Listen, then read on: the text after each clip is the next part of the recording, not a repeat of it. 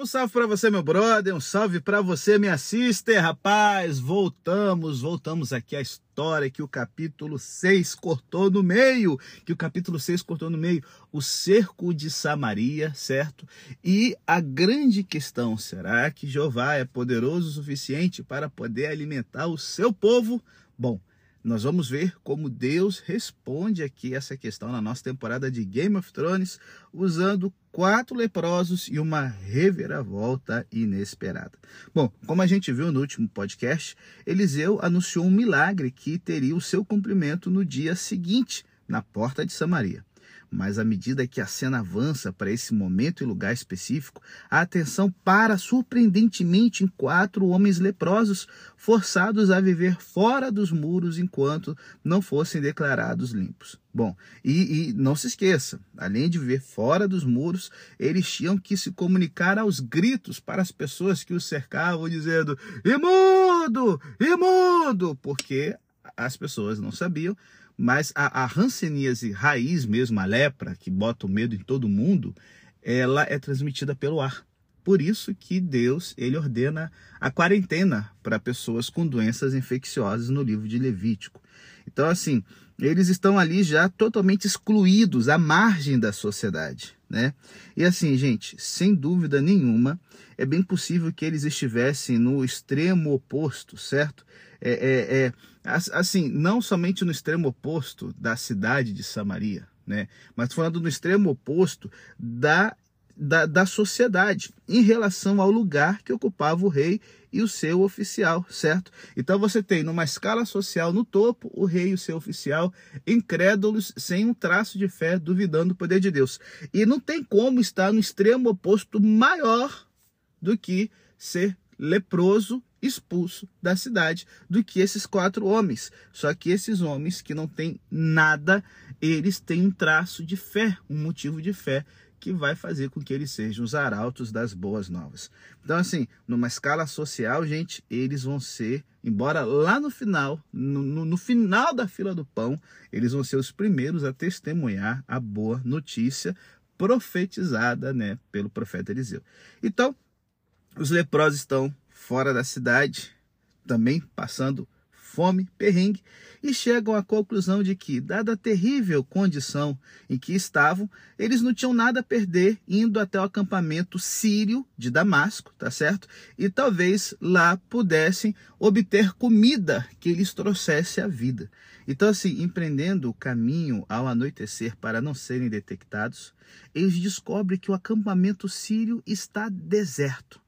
Rapaz, já antes, já antes, o Senhor tinha intervindo com é, é, carros e cavalos dispostos para a batalha, como a gente viu no capítulo 2 e no capítulo 6. E agora ele o faz novamente, provocando estrondo de carros, barulho de cavalos e o estrondo de um grande exército que, né, chegando o boato aos ouvidos, né, é, é, é, é do, dos sírios, que mercenários tinham vindo em socorro do rei de Israel, causam imediatamente uma grande desordem, fugindo o exército sírio em debandada, deixando tudo para trás de si, todos os seus equipamentos. E assim, você vai pensar, mas nossa, Deus assim. Aqui nós temos os primeiros efeitos especiais sonoros né, da história. É, é, por que, que essa alucinação coletiva, né, de barulho, de carros e tal, tocou louco no, no, coração dos sírios? Os sírios, eles são um poder emergente. Eles estão ali num, num, num período de finalzinho de vácuo de poder no Antigo Oriente Médio. Israel, é, com a aliança da dinastia de Honre com Tiro, certo? Eles haviam restabelecido a conexão das rotas comerciais do Mar Vermelho e da Fenícia com o Egito tornando Israel um, um, uma via muito importante no comércio internacional. Então, quando os sírios trazem a guerra para a região de Samaria, eles estão cortando o suprimento de rotas seguras, eles estão cortando o suprimento de bens de luxo, tá certo? Eles estão atrapalhando o comércio, já que agora, nesse momento, a monarquia israelita domina, domina parte da, da costa do mar Mediterrâneo ali e das caravanas que vão margeando uh, o famoso caminho real, a estrada real que ligava o Egito com a Fenícia e onde hoje é o Iraque, né? A Síria e a Babilônia. Então, é, pelo fato de Jorão ele ter aliança com os Sidônios, né, os tírios. E o reino de Judá, o reino do Egito, ele é um poder oculto nessas relações é, internacionais, constante durante a monarquia dividida. Então bate o desespero. Todo mundo sabia que nesse período a dinastia de a casa de Honre, né? A dinastia de Honre tinha acumulado muita riqueza por causa do comércio e para pagar, pagar alguém para, né, dar o pau num valentão, para bater num valentão, era uma coisa que a gente já viu até na nossa no nosso livro de reis aqui, né? O, o, o Asa comprando, né, o Ben Haddad primeiro para bater em Baasa, que era o rei de Israel. Então assim, é muito plausível todo esse desespero que rola aqui no acampamento. E aí, gente, o louco é que o relato agora, ele assume um tom cômico. Quatro leprosos inofensivos chegam ao acampamento e os sírios fogem, né, é, é, debandada, sem ter nenhum perigo real. Os leprosos têm, portanto, caminho livre para desfrutar do saque, e não só comem e bebem, como também tomam para si prata e ouro e os vestidos, como diz aqui o verso 8. E a enormidade do que aconteceu não lhes passa despercebida, né? pronunciando palavras que usamos na proclamação do Evangelho de Jesus Cristo. A, a expressão deles, não estamos fazendo bem. Hoje é um dia de boa notícia, de boas novas, e nós fechamos a nossa boca. É o que está aqui no verso 9. A palavra hebraica, bachar, é frequentemente usada em relação a mensagens e notícias, geralmente boas e que trazem alegria. E frequentemente elas são usadas no contexto de anunciar a vitória, né? aparecendo por isso em contextos de libertação por intervenção de Jeová.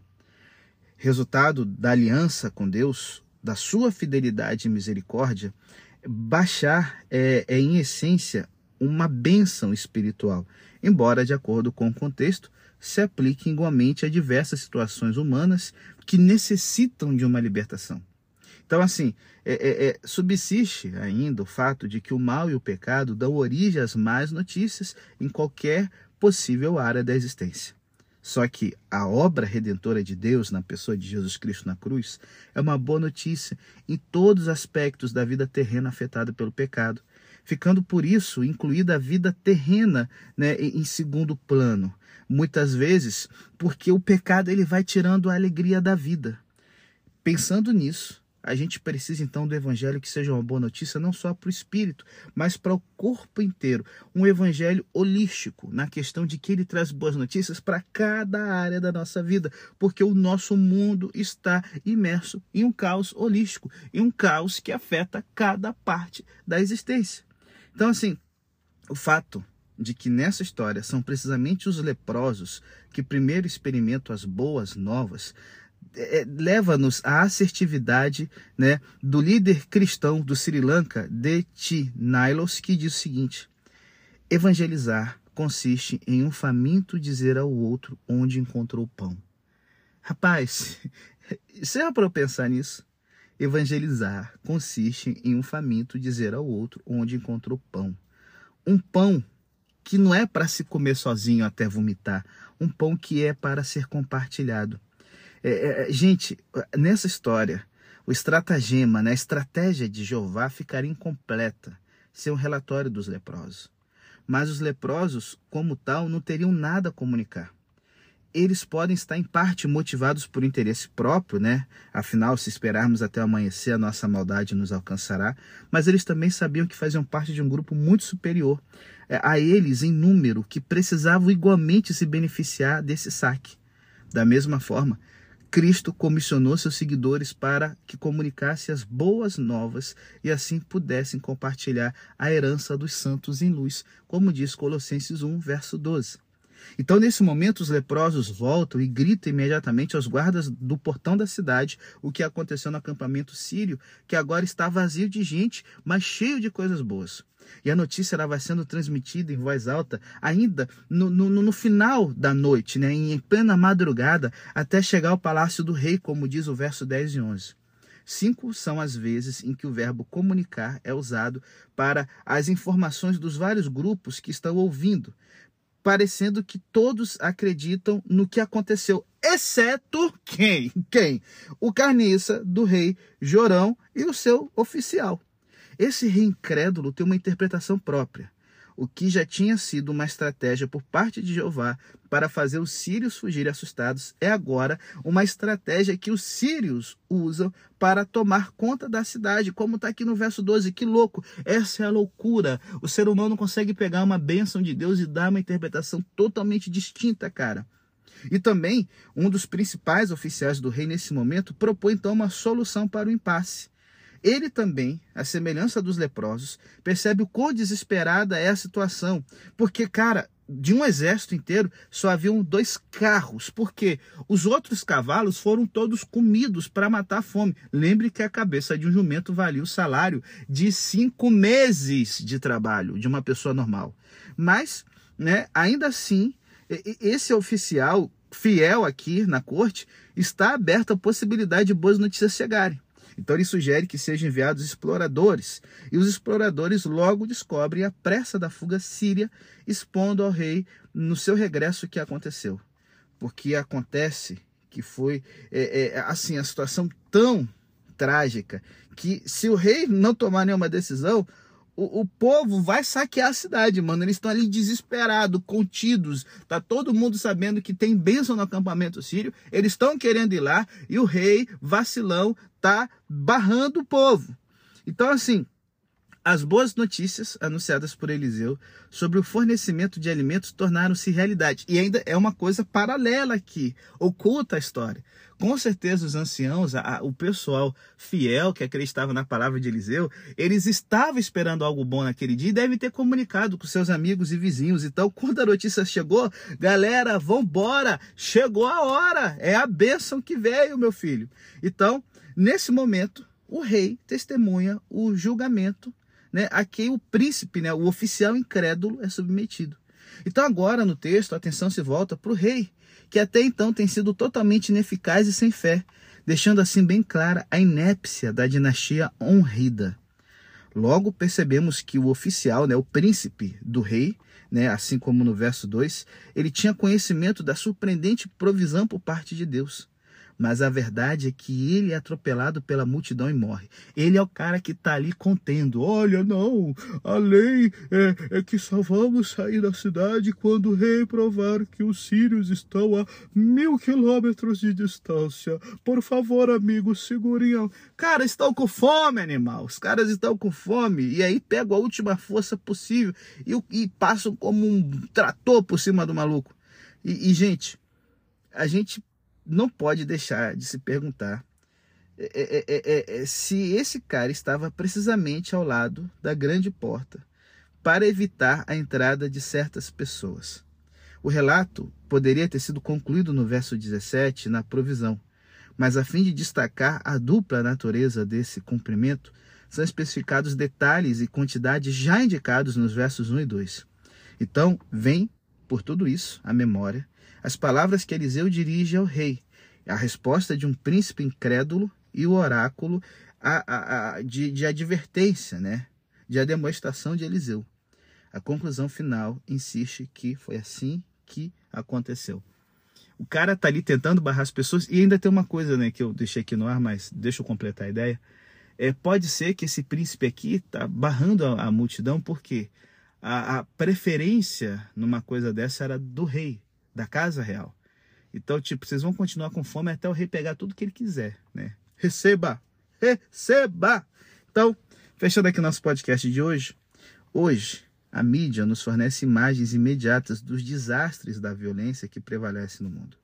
As pessoas sofrem, clamando por isso, né? Assim como a, a mulher que clama ao rei pedindo ajuda, é, é, clamando o que pode ser feito para diminuir a maldade, a, a, a miséria, a pobreza. E ao ouvir o clamor dos aflitos, muitas pessoas hoje que estão numa torre de marfim, numa bolha, né? É, é o famoso comunista socialista de sapatênis e, e, e, iPhone, né? As pessoas estão numa bolha, certo? Pessoas que, por muitas vezes, cara, não fazem nada para ajudar as pessoas próximas. Entendo. Se você faz para ajudar, não é para você isso aí. E aí essas pessoas veem tudo isso e aí vão para o seu Twitter, né? para suas redes sociais e perguntam: onde está Deus? Onde está Deus? Por que Deus não faz algo sobre isso? É, tal como Jorão, pode ocorrer uma rejeição de Deus ou acreditar que ele está distante e que ele, sabe, apertou o botão do dane-se para o mundo.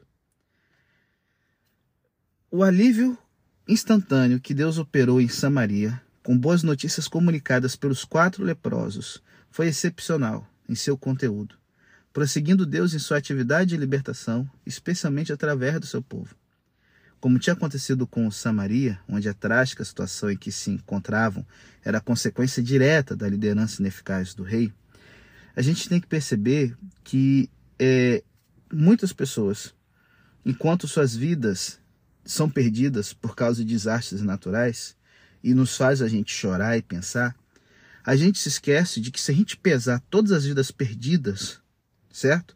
Muitas, mas muitas, mas muitas mais vidas são perdidas é, é por causa de injustiças, opressão e egoísmo, frutos direto dos seres humanos. E para você, meu amiguinho, né, que às vezes está aí na bolha reclamando, perdidas por causa da opressão e do egoísmo para você poder manter o seu padrão de vida, sabe? Então, assim, é numa situação dessas em que os cristãos, assim como Eliseu, devem ser reconhecidos por suas ações caritativas.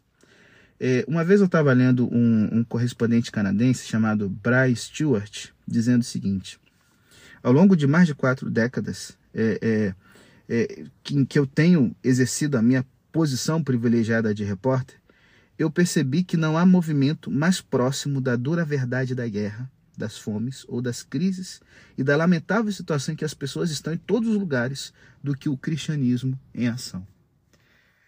É isso que eu quero destacar para vocês. Eu, eu não sou um repórter de guerra como Brian Stewart, mas, cara, quando muitas vezes eu vou participar de ações em, em, em presídios ou subir quentinha para morador de rua, agasalho, essas coisas, cara, eu não vejo ali ninguém de, de, de movimento político.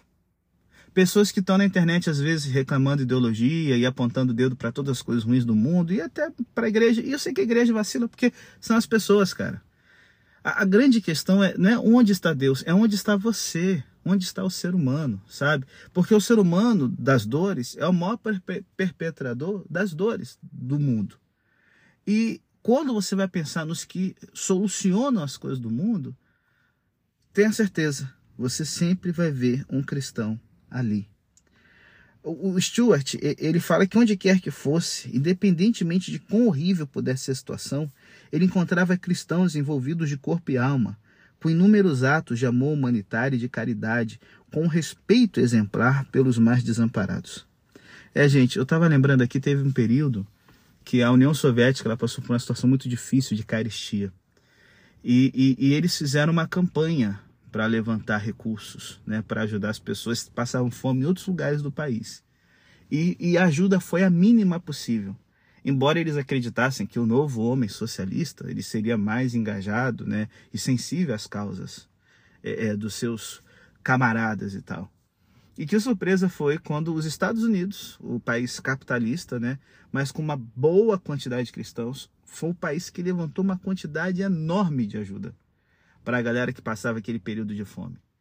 E, e pasmem, a ajuda foi interrompida quando a fome ainda estava muito tenebrosa porque Stalin achava vergonhoso receber ajuda de um país capitalista e religioso como os Estados Unidos. É...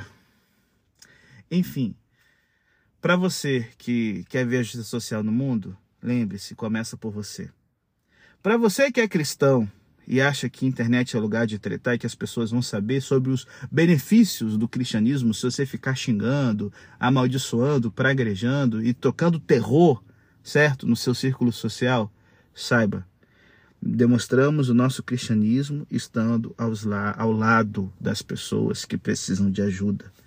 A encarnação, crucificação e ressurreição de Cristo é, por excelência, a prova da presença salvadora de Deus onde tudo parece estar perdido, gente. E a presença de Cristo, por meio do seu Espírito, na vida daqueles que o seguem, continua a ser real. A palavra de Deus em amor e misericórdia é mais do que mera proclamação. Ela é uma genuína realidade. E o grande louco, fechando aqui essa história, é que uma das coisas que a lepra faz é tirar a sensibilidade à dor. Os homens que não têm mais a sensibilidade à dor, os leprosos, né? Você lembra que eu falei um pouquinho na história de Naamã? São mais sensíveis do que o rei que está no seu conforto e é o primeiro a jogar a culpa em Jeová. E aí, como é que está a sua sensibilidade? Que você possa ser mais do que um mero proclamador. Que você possa fazer parte da genuína realidade que Deus está construindo. Pense nisso.